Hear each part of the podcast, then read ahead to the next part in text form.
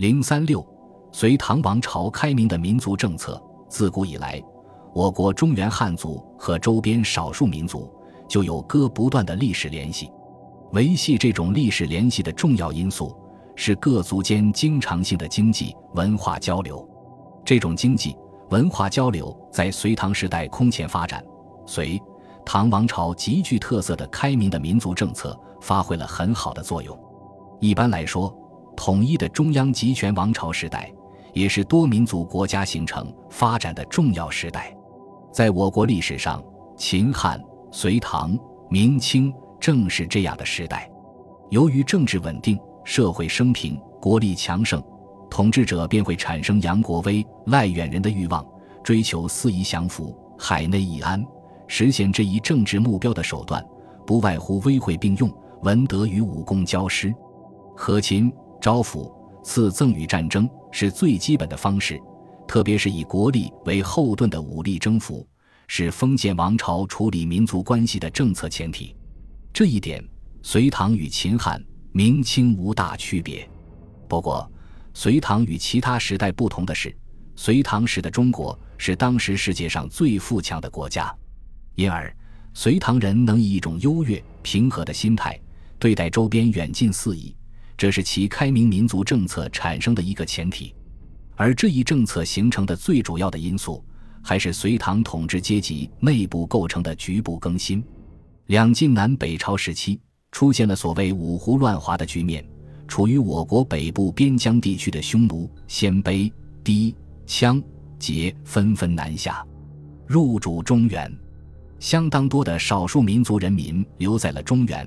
与汉族交错杂居，逐步融合，其上层则在与汉族地主阶级的对抗纷争中逐步封建化，与汉族地主合流，成为地主阶级中的一种新的成分，使隋唐统治集团中增添了许多少数民族的血液，促进了统治阶级内部构成的局部更新。隋唐王朝统治核心的关陇集团，本身就是一个胡汉合流的统治集团。黄氏、杨氏、李氏是胡化较深的汉族，他们数代都与胡姓通婚。隋文帝杨坚的皇后和唐高祖李渊的母亲独孤氏姐妹是鲜卑人。唐太宗的母亲窦氏、皇后长孙氏都是汉化程度较高的鲜卑人。唐太宗的姊妹中，襄阳公主嫁给窦旦，长沙公主嫁给窦卢怀让。他的女儿也有六人嫁给了这几家汉化了的鲜卑人，皇族的民族偏见比较淡薄是显而易见的。另据统计，隋代二品以上官员中，父系有少数民族血统的就有六十三人。唐朝更是藩臣藩将殷廷，除了长孙无忌、王圭、于志宁、窦卢亲王等汉化已极深的鲜卑族人外。还吸纳了许多少数民族首领加入到统治集团中来，如阿史那舍尔、阿史那道真父子和执事司礼是突厥人，契必合力是铁勒人，高仙芝是高丽人，哥舒翰是突骑士人，多民族混血的文武大臣就更多。隋唐统治集团中融入如此之多的少数民族血液，使这个集团朝气蓬勃，使其观念。统治意识与统治政策，在整个封建社会里都表现出一种空前绝后的开明特色，特别是其民族观与民族政策，不仅远远超越了前代的封建统治者，后代的封建帝王也很难企及。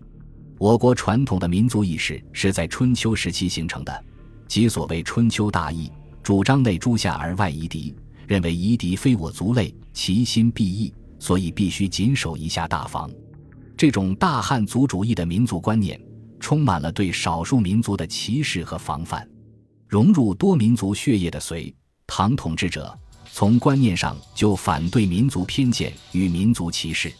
隋文帝就曾讲过：“普天之下，皆曰朕臣，虽复荒僻，未失封教。朕之抚育，俱以仁孝为本。”大业七年，西突厥出罗可汗归隋，隋炀帝对他说。今四海既清，与一家无异，朕皆予存养，始遂灵性。唐太宗则更明确地讲：“夷狄一人耳，不必猜忌异类。盖德则被洽，则四夷可使如一家。猜忌多，则骨肉不免为仇敌。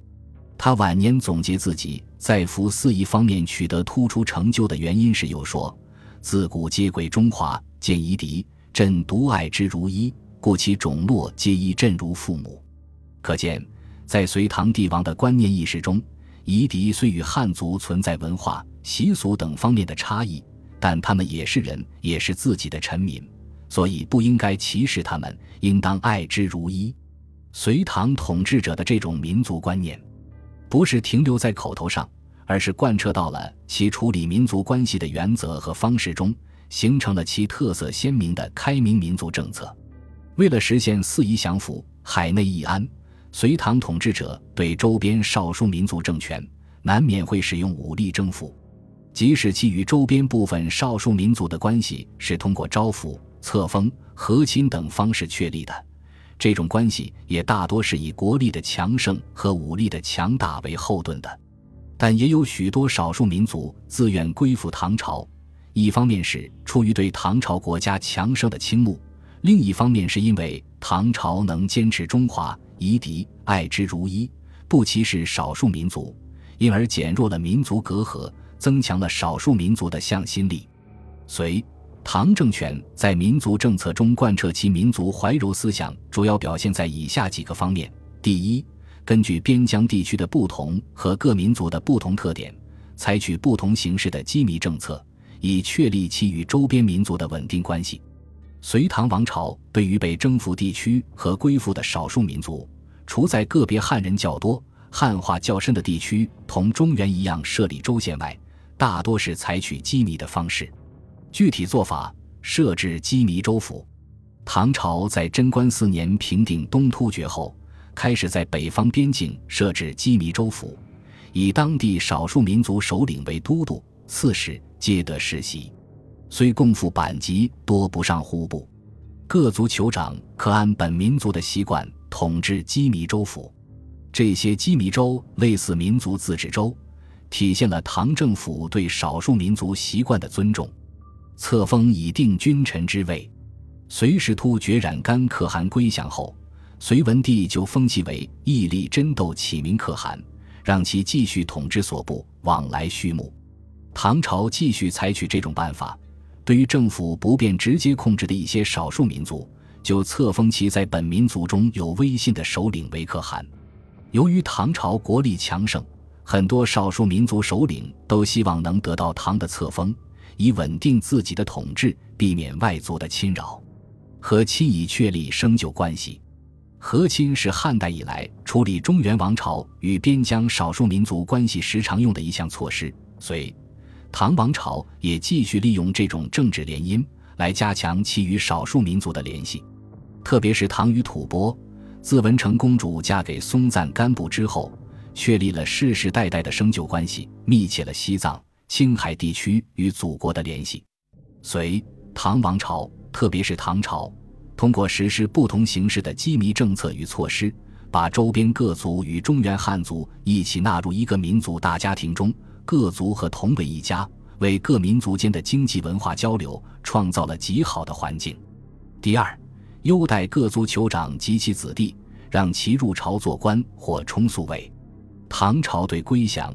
归附的各少数民族酋长，不仅不加歧视，还给予各种优厚的政治待遇。如贞观六年，突厥突利可汗自请入朝，唐太宗授以右卫大将军之职，封北平郡王。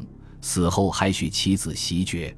贞观四年被俘的突厥协力可汗，唐太宗对其也赐田宅，归还其家属，授官右卫大将军。袭契丹酋长归唐后。唐不仅封官授爵，还赐姓李。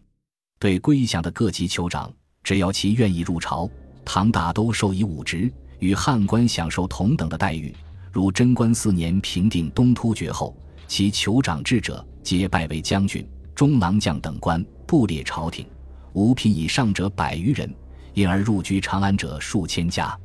有的还受到特别的恩宠，如阿史那舍尔上南阳长公主。阿史那中上定襄公主、弃璧合力上临洮公主均点兵宿卫。唐朝对各少数民族首领、酋长的信任与优待，取得了少数民族上层的敬服与拥戴。这不仅增强了唐朝中央政府对周边少数民族的吸引力，而且大量少数民族首领入朝做官，也对各族文化的交流起到了直接的促进作用。隋唐王朝开明的民族观念和民族政策，有利于消除各民族间的隔阂，增强少数民族的向心力。在唐太宗时期，就出现了四夷大小军长争相归附的局面。贞观四年。西域与北荒军长共推唐太宗为天可汗，唐朝天子既是汉人的皇帝，又是各民族的共主，具有双重的政治身份。直到唐后期，一些少数民族首领仍称唐天子为天可汗，这正是唐代统一的多民族国家进一步发展的象征。正是在这一背景下，各族经济文化的交流才得以充分的展开。本集播放完毕，感谢您的收听，喜欢请订阅加关注，主页有更多精彩内容。